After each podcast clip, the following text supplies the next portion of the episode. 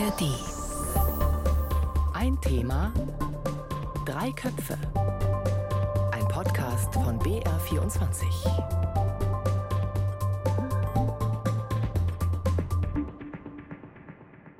Mit Jasper Ruppert. Und wir starten heute mit einem kurzen Rückblick ins Jahr 2008. Zu dieser Zeit konnte man nämlich in den Nachrichten viele solcher Meldungen hören. Die Finanzkrise in der US-Bankenwelt hat einen neuen Höhepunkt erreicht und die Börsen weltweit erschüttert. Es ist ein Beben in der internationalen Finanzbranche. Die Investmentbank Lehman Brothers meldete nach Milliardenverlusten Insolvenz an, der größte Konkurs seit Jahrzehnten. In einem beispiellosen Schritt greift der Staat der angeschlagenen Commerzbank unter die Arme. Der Konzern bekommt aus dem Bankenrettungsfonds weitere 10 Milliarden Euro. Nach der Bankenkrise wächst jetzt die Angst vor Staatspleiten. Wir haben 2008 eine große Banken- und Finanzkrise erlebt. Höhepunkt war die Pleite der Bank Lehman Brothers und die hatte gravierende Folgen für die Finanzwelt und die Wirtschaft weltweit. In Europa wurde dann aus der Finanzkrise auch eine Schuldenkrise. Zahlreichen Banken drohte das Ende und auch ein großes deutsches Geldhaus wie die Commerzbank stand am Abgrund und konnte nur mit der Hilfe des Staates überleben. Springen wir jetzt in das aktuelle Jahr 2023. Vor zwei Wochen ging es nämlich los mit solchen Meldungen. Angesichts der Schieflage der kalifornischen Silicon Valley Bank hat US-Präsident Biden versucht, die Märkte zu beruhigen. Zuerst brach die Silicon Valley Bank zusammen, dann geriet die Schweizer Großbank Credit Suisse ins Wanken. In der Schweiz wird die angeschlagene Großbank Credit Suisse von ihrer Konkurrentin UBS übernommen. Das klingt ein bisschen ähnlich, oder? Zwei Banken in den USA wurden geschlossen. Die einst große Credit Suisse wurde von der UBS übernommen. Ist das nur der Anfang? Ob ein ähnliches Szenario wie 2008 droht? Unser Thema heute in Ein Thema Drei Köpfe. Diese wie alle anderen Folgen wie immer zu finden in der App der ARD Audiothek. Silicon Valley Bank, Credit Suisse und Co. droht uns eine neue Bankenkrise. Das kläre ich heute mit diesen beiden Köpfen. Zum einen bei mir im Studio ist Christine Bergmann aus der BR Wirtschaftsredaktion. Hallo Christine. Hallo Jasper. Und mit dabei ist Hans-Jürgen Maurus. Er ist ehemaliger ARD-Korrespondent in Zürich und Experte für den Finanzstandort Schweiz. Hans-Jürgen ist uns aus dem Elsass zugestaltet. Hallo nach Frankreich. Hallo und grüezi. Drei Dinge nehmen wir heute in den Blick was genau bei der Silicon Valley Bank und der Credit Suisse passiert ist. Wir schauen auf die möglichen Folgen für die Finanzwelt und wir gehen der Frage nach, was das Ganze für uns als Verbraucher bedeutet. Bevor wir das Ganze aufdröseln, ganz grundsätzlich, Haltet ihr es für möglich, dass aus den aktuellen Problemen nochmal eine Banken- und Finanzkrise wie 2008 entstehen kann? Christine, mach du mal den Anfang. Ich denke, die Situation ist schon eine schwierige. Allerdings ist auch viel passiert, zumindest in der EU, um solche Krisen, die ganz großen Krisen zu vermeiden. Aber sicher sein kann man sich tatsächlich nicht. Siehst du das ähnlich, Hans-Jürgen? Ja, mindestens. Ich sehe das etwas dramatischer dahingehend, dass wir seit 2008 ja versucht haben, durch verschiedene Regulierungsmaßnahmen die Banken weltweit, aber auch vor allem in Europa stabiler zu machen. Also zum Beispiel, indem man die Kapitalpuffer erhöht hat. Der Fall Credit Suisse ist deshalb so besorgniserregend, weil die Bank nicht insolvent war, sondern in Anführungszeichen nur illiquide. Und mit anderen Worten, die Bank war bestens kapitalisiert die hat alle Vorschriften erfüllt, die man hatte, ob das die Basler Regulierungen sind oder den Stresstest, den Banken machen müssen. Und noch vor drei, vier Monaten hat man ein Mantra gehört, eigentlich jede Woche, die Bank ist solide, da kann gar nichts passieren. Und dann ist es eben trotzdem passiert und das zeigt, dass wir Entwicklungen sehen, die von neuer Qualität sind und von neuer Quantität und dass dies Herausforderungen sind, denen meiner Meinung nach weder die Finanzaufsichtsbehörden noch die Notenbanken gewachsen sind. Dem werden wir in der heutigen Sendung genauer nachgehen. Starten wir mal mit der ersten Bank, die zu dieser aktuellen Lage geführt hat, die Silicon Valley Bank. Christine, nimm uns doch mal mit. Was ist da genau passiert, was dazu geführt hat, dass die Bank geschlossen wurde? Ganz einfach und grob erstmal von den Abläufen hier. Die Silicon Valley Bank war die Hausbank der Tech Unternehmen in den USA vor allen Dingen, aber auch in einige deutsche Unternehmen haben dort ihr Geld angelegt. Die hat diese ähm, Start-ups oft finanziert, hat ihnen Kredite gegeben, hat aber auch als Hausbank sozusagen fungiert. Also die haben dort, die Unternehmen haben dort ihr Geld geparkt, angelegt Und dann kam jetzt eine Phase, wo es vielen dieser Start-ups nicht ganz so gut ging. Es wurde nicht mehr so viel investiert in Start-ups. Die wollten, brauchten Geld, haben Geld aus der Bank wieder abgehoben. Und die Silicon Valley Bank hat den Fehler gemacht und hat dieses Geld langfristig in amerikanische Staatsanleihen angelegt. Deren Kurse sind aber den Bach runtergegangen, jetzt weil die Zinserhöhungen kamen. Das ist ein Mechanismus, der ist völlig üblich an der Börse, dass wenn der Zins steigt, dass dann der Kurs einbricht. Und wenn die jetzt vorzeitig diese Staatsanleihen verkaufen müssen, machen die einen Riesenverlust. Und das ist passiert. Sie haben dann zu wenig Geld gehabt. Da kamen eigentlich drei Faktoren dazu. Das erste war, dass die Silicon Valley Bank noch versucht hat, eine Kapitalerhöhung von rund zwei Milliarden Dollar zu machen und die ging schief. Daraufhin sind einige Kunden nicht nur nervös geworden, sondern vor allem die Venture Capital Firmen, die haben ihren Kunden geraten, mal ihr Geld vorsichtsmäßig abzuziehen. Und dann ist etwas passiert, was der amerikanische Notenbankchef Jay Powell als besonders bemerkenswert zitiert hat, nämlich es hat ein Bankrun stattgefunden in einer Geschwindigkeit, wie man das noch nicht erlebt hat. Ganz konkret, an einem Tag wurden 42 Milliarden Dollar abgezogen und daraufhin war, wie Christine gesagt hat, die Bank natürlich gezwungen, Assets, also Vermögenswerte zu verkaufen. Es blieb nicht nur bei der Silicon Valley Bank. In New York wurde die Signature Bank geschlossen. Die First Republic Bank musste mit Milliarden von anderen Instituten gestützt werden. Häufig war da die Rede von regionalen Banken, die Probleme haben, also keine Institute, die den globalen Finanzmarkt in den Abgrund treiben könnten. Doch dann geriet die Credit Suisse zunehmend in den Fokus. Ein traditionsreiches und stolzes Schweizer Geldinstitut und eine von 30 systemrelevanten Banken weltweit. Bevor wir auf die Probleme der Credit Suisse genau eingehen, Hans-Jürgen, erklär uns doch mal kurz den Begriff systemrelevant. Wer bestimmt das? Wie wird man das? Und welche Konsequenzen hat das, wenn man zu diesen Banken zählt? Also der Hauptakteur bei diesem Thema ist die Bank für internationalen Zahlungsausgleich in Basel, die BITS. Die hat gewisse Kategorien festgelegt, welche die 30 größten und damit auch systemrelevanten Banken sind.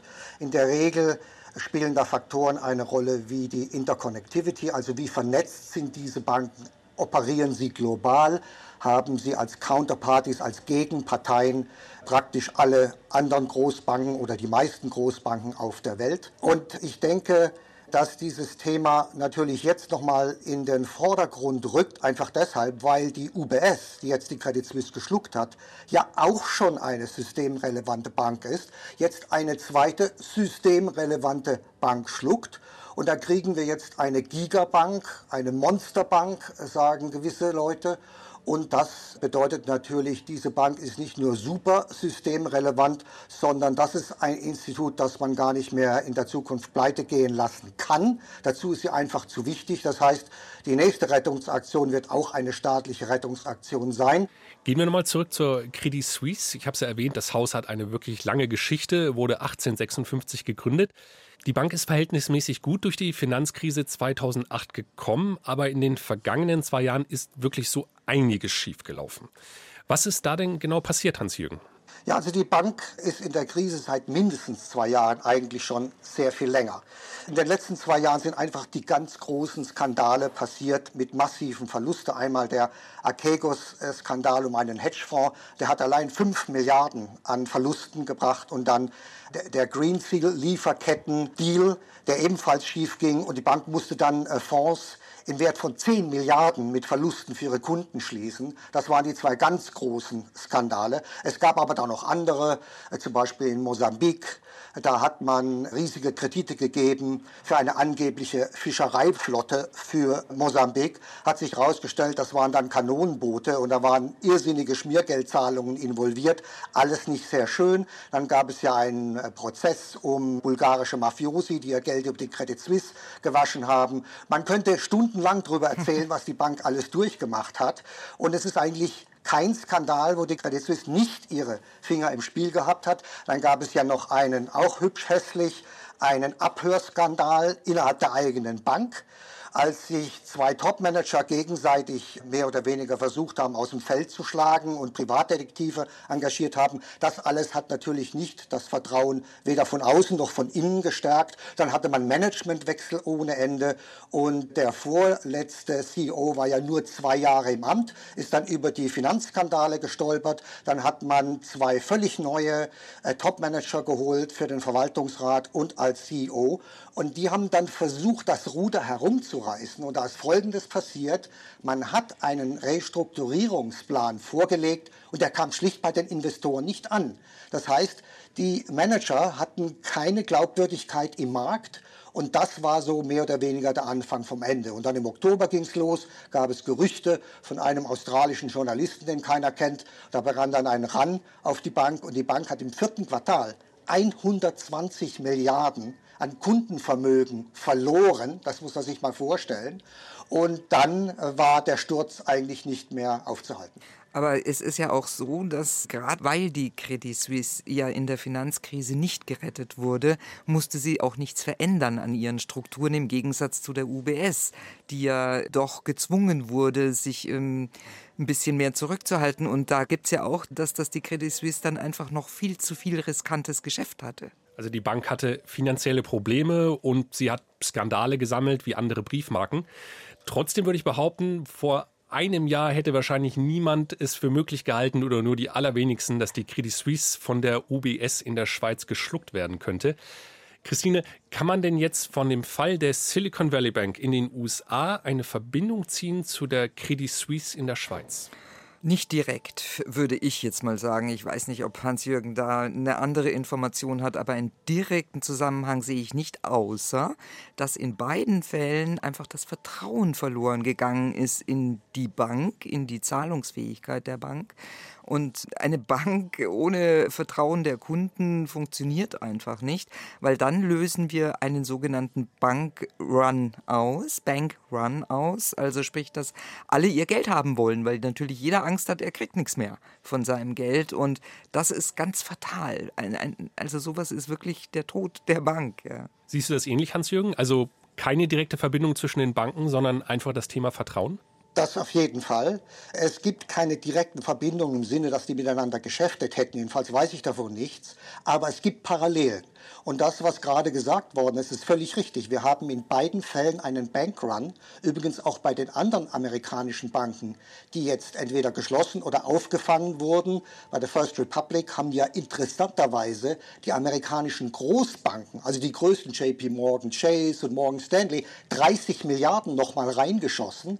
Das zeigt einfach nicht nur, wie unsicher die Lage ist, sondern dass selbst die Bankenbosse und natürlich auch die amerikanische Notenbank nicht nur sehr besorgt ist, dass sich dieser Brand zu einem Flächenbrand ausweitet, sondern man hatte nun in der Tat, und deswegen stand die Schweizer Regierung, die Schweizer Nationalbank und die FINMA unter massivem Druck aus dem Ausland, dass man einem Wochenende diese Krise zu lösen versucht, weil man befürchtet hat, wenn die Credit Suisse den Bach hinuntergeht, also pleite geht, dass das gewissermaßen nicht das gesamte Finanzsystem erschüttert mit einem mächtigen Erdbeben, sondern dass es in der Tat zu einer Finanzkrise kommt. Und das ist, glaube ich, ziemlich eindeutig. Sonst hätte man nicht einen solchen massiven Druck aufgebaut und natürlich die Situation sehr, sehr eng beobachtet. An dieser Übernahme durch die UBS gab es und gibt es eine Menge Kritik. Wie beurteilst du diesen Deal, Christine? Also ich bin auch nicht begeistert von diesem Deal, weil was Hans Jürgen ja vorhin schon gesagt hat, entsteht eine Gigabank, ja, die gerettet werden muss, ja, also die kann nicht pleite gehen.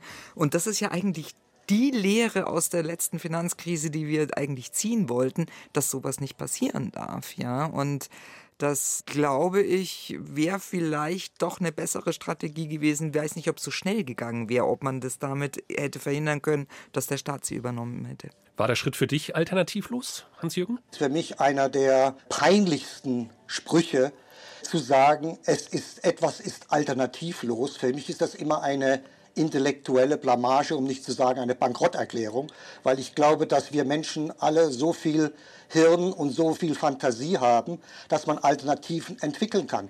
Die werden übrigens in der Schweiz jetzt ganz intensiv diskutiert. Selbstverständlich gab es Alternativen. Da gab es ja am Sonntag noch eine Alternative durch die Saudi National Bank, die mit anderen privaten Investoren 5 Milliarden geboten hat. Und das wurde einfach schlicht abgelehnt, meines Erachtens deshalb, weil die Regierung und die Notenbank so sehr unter Druck stand, dass man da nichts auf die lange Bank schieben wollte, sondern einfach handeln wollte bzw. handeln musste. Und dann gibt es natürlich noch die andere Variante, ich nenne sie mal die Commerzbank-Variante, dass der Staat oder die Nationalbank sich mit einem Aktienpaket bei der Credit Suisse einkauft, die Bank stabilisiert mit einem Rettungsschirm, was die Nationalbank ja gemacht hat.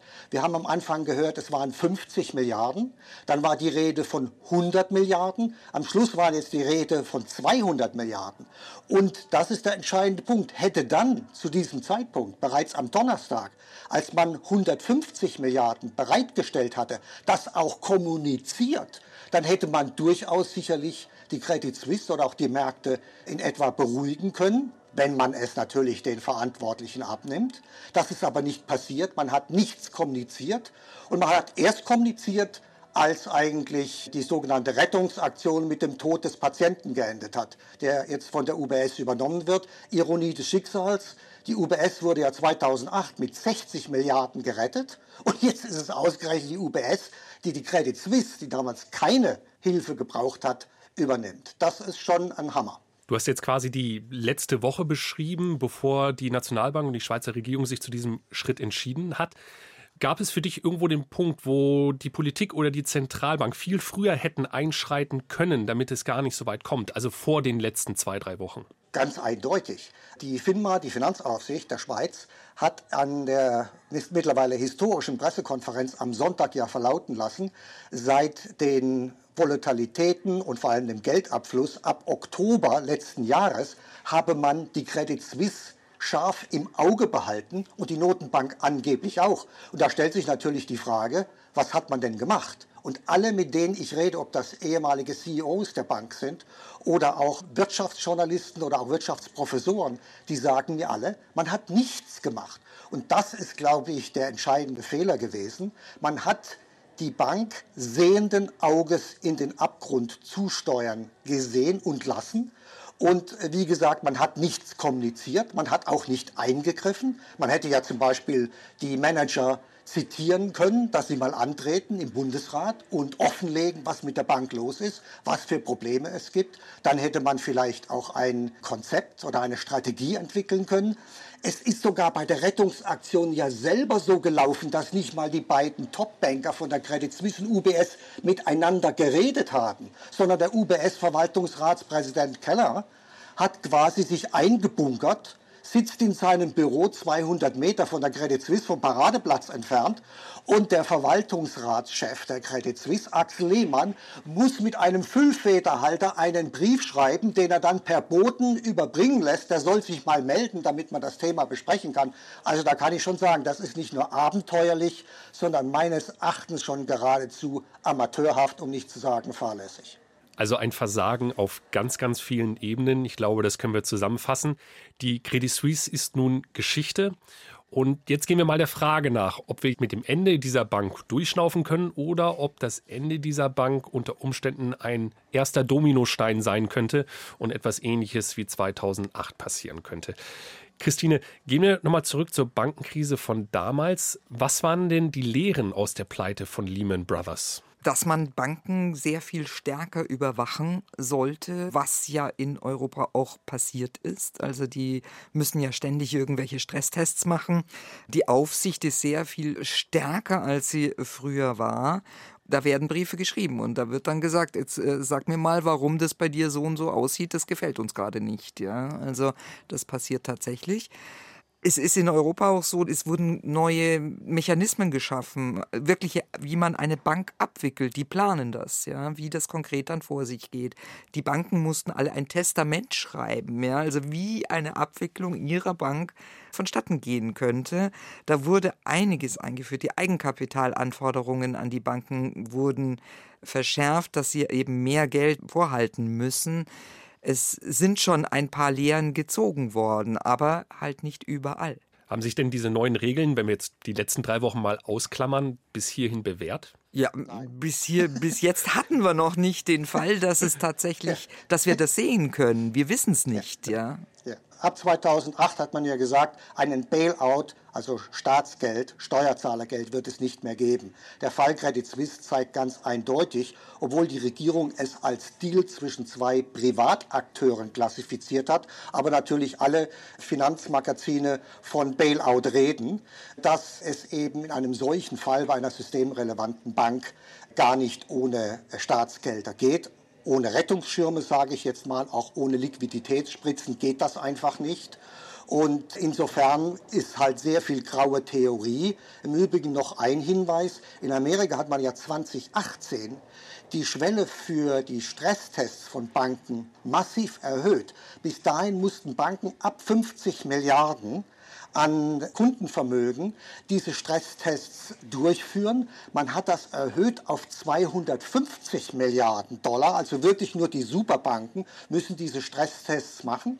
Und das hat natürlich dazu geführt, dass die Silicon Valley Bank mit 218 Milliarden unter diese Schwelle gefallen ist und auch da muss man ganz klar sagen, hat weder die amerikanische Notenbank noch die FDIC äh, noch das Finanzministerium da richtig reingeguckt. Und aus diesem Grunde kam das alles nicht nur überraschend, sondern es kam geradezu panikartig über alle hinweg. Und deswegen ist die Unruhe so groß. Und wir sehen, dass es ja diese Ansteckungseffekte in Amerika gibt. Und da noch ein kleiner Hinweis, es sind ja ausgerechnet die Community Banks in den USA, das sind die kleineren. Und die Regionalbanken, die mittelgroßen, die gerade vor wenigen Tagen Janet Yellen, die amerikanische Finanzministerin, aufgefordert haben, für zwei Jahre die Einlagen der Banken zu garantieren. Das ist für mich ein ganz klares Zeichen, dass man sich da große Sorgen macht, dass auch hier Bankruns stattfinden können. Naja, wir sind aber auch alle viel zu sorglos geworden, eben weil nichts mehr passiert ist. Und dann hat die Finanzlobby auch wieder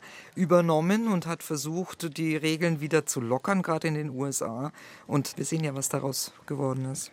In der aktuellen Situation haben sich ja sowohl US-Präsident Joe Biden als auch Bundeskanzler Olaf Scholz hingestellt und gesagt, der Finanzraum ist sicher, kein Grund, sich Sorgen zu machen. Und ich habe mich da gefragt, soll das die Menschen beruhigen oder ist es nicht eher das Gegenteil der Fall? Also wenn sich diese Spitzenpolitiker hinstellen und Sachen verkünden, die eigentlich komplett klar sein sollten, ist das nicht etwas besorgniserregend? Wie seht ihr das? Ich bin da hin und her gerissen. Auf der einen Seite ja, bei manchen Profis, glaube ich, mag da eher die Alarmglocke schrillen, aber ich glaube, dass die breite Bevölkerung einfach diese Sicherheit braucht. Ja, dass das, das Gefährlichste, was passieren kann, ist, dass jetzt die gesamte Bevölkerung in Aufruhr versetzt wird und ihr Geld abheben will.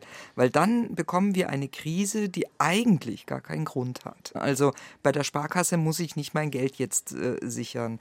Und deswegen ist es oft psychologisch ganz, ganz wichtig, den Menschen zu sagen, euer Geld ist sicher. Also ist so eine Selbstverständlichkeit ist das man für viele nicht. Es ist eine Beruhigungspille, aber die muss natürlich sein, wie gerade eben gesagt worden ist, um eine Panik zu vermeiden. Es gibt übrigens auch keinen Grund für eine Panik, weil ja nicht alle Banken, wie soll ich mal sagen, im Schuldenrausch jetzt kurz vor der Pleite stehen. Aber äh, Entschuldigung, der Schuldenrausch, den gibt es natürlich dennoch real. Mit anderen Worten, und das scheint mir der entscheidende Punkt zu sein, was die Politiker sagen, ist die eine Sache. Was im Finanzmarkt abgeht, das ist eine völlig andere Geschichte und das ist nicht nur ein anderer Schuh, sondern ein Sieben-Meilen-Stiefel, würde ich sagen. Und die Politik und die Aufsichtsbehörden haben das Problem, sie kommen gar nicht mit mit den Revolutionen am Finanzmarkt. Ich würde dann kurz der Frage nachgehen, wie real diese Gefahr in Deutschland ist. Denn wir haben ja jetzt über amerikanische Banken geredet, über Schweizer Banken in dem Fall von Credit Suisse. Seht ihr denn in Deutschland Geldhäuser, die Gefahr laufen könnten, mit in einen Abwärtsstrudel gezogen zu werden? Also ich sehe jetzt keine direkte Bank, die da jetzt betroffen äh, sein sollte. Ich habe gestern erst mit einem Bundesbanker darüber gesprochen. Die deutschen Banken spielen keine Rolle mehr international. Die haben alle ihr Investmentbanking runtergefahren nach der letzten Krise, die Deutsche Bank ein bisschen später. Aber die sind nicht mehr so im internationalen Geschäft drin, sodass ich glaube, dass die direkte Ansteckungsgefahr nicht ganz so groß ist immer vorausgesetzt, es gibt keine Panik. Also ich habe da noch eine kleine Korrektur mindestens anzubringen. Wir haben ein Thema, was in den letzten Monaten und Jahren eigentlich fast verschwunden ist. Man erinnere sich an die Euro-Krise. Und was wir wiederum jetzt haben, ist durch 15 Jahre Nullzinspolitik. Das hat natürlich nicht nur dazu geführt, dass die Aktienmärkte gedopt worden sind. Man muss sich ja nur mal die Indizes anschauen, wo die heute immer noch stehen. Sondern das hat auch dazu geführt, dass Firmen, aber natürlich auch Staaten sich massiv verschuldet haben, inklusive Bundesrepublik Deutschland. Aber wir können auch in die Nachbarländer gucken, Frankreich und Italien. Und wer hat die Anleihen gekauft? Ja, natürlich wieder europäische Banken. Und da reden wir von Hunderten von Milliarden, die in den Büchern schlummern. Und wir wollen hoffen, dass die Banken diese Anleihen nicht zu Verlust verkaufen müssen. Was ich damit sagen will, ist, auch auf die Bundesrepublik Deutschland wird im Zuge der Zinserhöhung noch, was ihre, den Schuldenabbau bzw. Zinszahlungen angeht, natürlich noch eine gewaltige Rechnung auf uns zukommen. Und ich glaube, die Rechnung ist noch nicht gemacht. Das kann natürlich sehr gut sein und das ist natürlich jetzt schwierig nach so einer langen Phase der Niedrigzinsen. Es sind viele kennen das ja noch nicht mal, dass die Zinsen wieder steigen von jungen Bankern zum Beispiel. Das ist eine schwierige Situation, das hinzubekommen. Da ist es aber dann doch so, dass die Verluste treten ja tatsächlich nur ein, wenn die Anleihen verkauft werden müssen und man kann sie noch zumindest bei der EZB äh, sozusagen sich das Geld holen, sie zurückgeben. Da gibt es Töpfe, da gibt es Mechanismen, die genutzt werden können. Das hat die EZB-Chefin Lagarde diese Woche auch wieder mal betont, dass es da noch Instrumente gibt. Weil wir ja früher schon gesehen haben, wenn die Hedgefonds hier Attacken starten. Und wir haben im Moment wieder größere Spreads, zum Beispiel zwischen Bundesanleihen oder den Anleihen der italienischen Regierung. Und wenn hier diese Zinsdifferenz weiter nach oben geht und damit natürlich auch die Haushalte stärker belastet werden, möchte ich nicht wissen, was sich der eine oder andere Akteur schon wieder ausdenkt, wie er da dann noch einmal einen gewaltigen Profit machen kann auf dem Rücken der Staaten oder eben auch der Steuerzahler. Das heißt, wir dürfen die Rechnung nie ohne die Finanzmärkte machen. Und vielleicht noch ein Gedanken hinterher. Was mir aufgefallen ist, bei dem Blitzuntergang der Credit Suisse, wieso musste das eigentlich über ein Wochenende entschieden werden, eine Megabank mit 50.000 Mitarbeitern und Hunderten von Milliarden an Geldeinlagen so plötzlich abzuwickeln, wer sitzt hier eigentlich am Steuer, am Ruder? Und ich meine das jetzt nicht im Zuge einer Verschwörungstheorie, sondern ganz simpel, warum war man nicht in der Lage, die Bank ordnungsgemäß abzuwickeln? Das kann man natürlich nicht an einem Wochenende, das ist völlig unmöglich. Und da habe ich schon das Gefühl, dass man mehr oder weniger, dass die entscheidenden Akteure und auch Finanzinstitute von den Finanzmärkten regelrecht in Geiselhaft genommen werden. Naja, die werden getrieben davon. Das, aber das ist ja nichts Neues. Das hatten wir ja bei der letzten Finanzkrise auch. Da gab es auch unzählige Wochenendnotsitzungen. Und weil der Druck über die Finanzmärkte natürlich riesig ist, ja. Ich würde gerne noch mal auf einen Aspekt eingehen, den ihr beide vorhin genannt habt, dass eine Bank in dem Moment, wo das Vertrauen verloren gegangen ist, dass die quasi am Ende ist und dass man da nicht mehr viel machen kann, weil es eben einen Run auf die Einlagen gibt. Wenn also Psychologie so eine entscheidende Rolle spielt, haben dann nicht auch die ganzen Instrumente, die sich Politik und Notenbanken ausdenken können, auch nur eine begrenzte Wirkung? Ganz ja, genau. Ja, sie haben eine begrenzte Wirkung, würde ich schon sagen. Also, weil wenn die Panik ausbricht, dann hilft das auch nichts mehr, ja. Aber sie können natürlich, sagen wir mal, richtig angewandt und durchgeführt, können sie Schwachstellen frühzeitig erkennbar machen. Dann muss natürlich gehandelt werden, was, wie wir ja gehört haben, in der Schweiz nicht passiert ist. Und da können wir nur hoffen, dass das einfach frühzeitig funktioniert. Wie gesagt, wir haben den Fall noch nicht gehabt, dass wir testen konnten, ob es wirklich klappt. Also ich denke, das Vertrauen ist in der Tat der entscheidende Faktor. Und wenn das weg ist, dann kann man das nicht einfach zurückholen. Man kann sich gegen Risiken wappnen. Das können auch die Finanzakteure. Und aus diesem Grunde war es auch einer der Gründe natürlich für den Untergang der Credit Suisse, dass man über, ich würde fast sagen, über zehn Jahre hinweg viele Enttäuschungen nicht nur bei den Aktionären erzeugt hat, sondern auch bei den Kunden. Die Skandale haben dann den Rest getan. Und ein solcher Vertrauensverlust ist nicht nur für jede Bank ausgesprochen schädlich, sondern sie kann eine Todesspirale einleiten. Hans-Jürgen, du hattest mir in einer E-Mail im Vorfeld geschrieben, wir sollten auf jeden Fall der Frage nachgehen, ob die Finanzmärkte ein Monster sind, das man schlicht nicht zähmen kann. Würdest du diese Aussage so unterschreiben? Ja, das würde ich. Und zwar deshalb, weil wir in den letzten Jahrzehnten revolutionäre Veränderungen an den Finanzmärkten festgestellt haben. Das eine sind völlig neue Akteure. Ich nenne mal Hedgefonds. Ich nenne aber auch High-Frequency-Trader, also Hochfrequenzhändler. Ich nenne auch das Thema Krypto und Krypto-Trader. Also das Internet, Online-Trading und so weiter hat eben es auch ermöglicht, wie im Falle Silicon Valley Bank, dass mit einem Mausklick Millionen, zig Millionen oder Hunderte von Millionen abgezogen werden. Das war früher völlig unmöglich. Und wir haben eben nicht nur neue Akteure, wir haben neue Produkte. Wir haben neben den Hedgefonds auch noch die Private Equity, Privatbeteiligungsfirmen, die in Amerika riesig sind. Und wir haben eben auch ein Schattenbankensystem. Das heißt, wir haben Akteure, die sind gar nicht reguliert, zum Beispiel Krypto. Wie kann das sein, dass da Milliarden gewälzt werden und es gibt überhaupt keine Regulierung? Aber es gibt natürlich auch zum Beispiel die Dark Pools. Das sind private Plattformen, die völlig intransparent sind, wo kein Mensch weiß, wer verkauft wem etwas und vor allen Dingen nicht in welchem Volumen und mit welchen Risiken. Und solange das existiert, haben, glaube ich, die vermeintlichen Kontrolleure weder den Überblick noch überhaupt die Kompetenz und meines Erachtens auch nicht die Fakten, um zu sehen, was hinter den Kulissen abgeht. Ja, es kommt ja, glaube ich, noch was dazu und das ist Social Media, muss man tatsächlich sagen. Da kann man einfach wahnsinnig schnell Gerüchte verbreiten und was ja zum Teil auch in Amerika passiert ist, so nach dem Motto, da wurde in die Gemeinde gegeben, holt euer Geld von der Silicon Valley Bank ab. Ja, das wäre früher auch nicht der Fall gewesen. Also das verstärkt diesen Trend natürlich auch.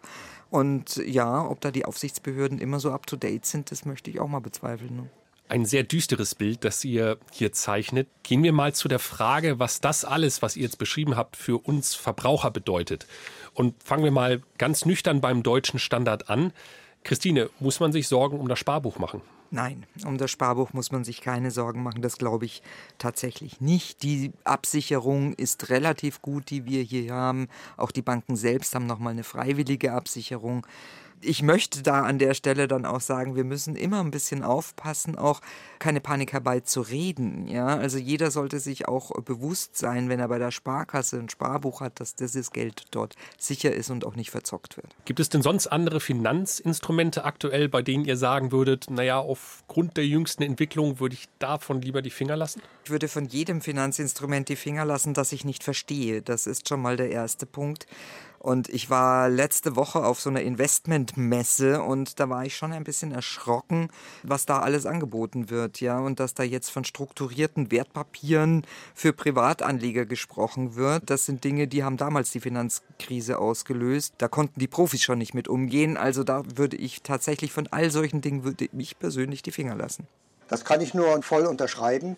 Ich würde auch bei Krypto die Finger weglassen. Wir hatten ja gerade einen riesigen Skandal mit FTX das ist nicht der einzige Skandal. Es gibt da noch ganz andere Betrugsorgien, etwa in Asien, die da gelaufen sind, wo dann plötzlich Verluste von 5 Milliarden entstehen und die Gurus, die diese Plattformen aufstellen, sind dann plötzlich verschwunden, werden dann von ihren Investoren gejagt. Die wissen allerdings nicht, wo die sitzen. Und dann findet man sich zusammen und versucht, diese Leute ausfindig zu machen. Aber meistens ist dann das Geld sowieso weg. Also ich denke, Vorsicht ist in jedem Falle geboten. Du hast Krypto angesprochen. Es gab nach dem Ende der Silicon Valley Bank und nach den Problemen bei der Credit Suisse einen kurzzeitigen Run auf Bitcoin und Gold. Glaubt ihr, dass das nur vorübergehende Trends sind oder gibt es da vielleicht einen Wandel im Anlagebereich? Gold ist immer dann gefragt, wenn irgendwo eine Krise ist. Das ist ganz normal. Das war schon immer so und das wird, äh, der Goldpreis schwankt sehr stark und so ist es ja beim Bitcoin auch. Der schwankt ja auch extrem. Ja? Also dieser Preis. Ich denke nicht, dass ein grundsätzlicher Wandel des Anlageverhaltens da ist. Also wir können festhalten, das Schicksal der Credit Suisse war ein Versagen auf ganz, ganz vielen Ebenen.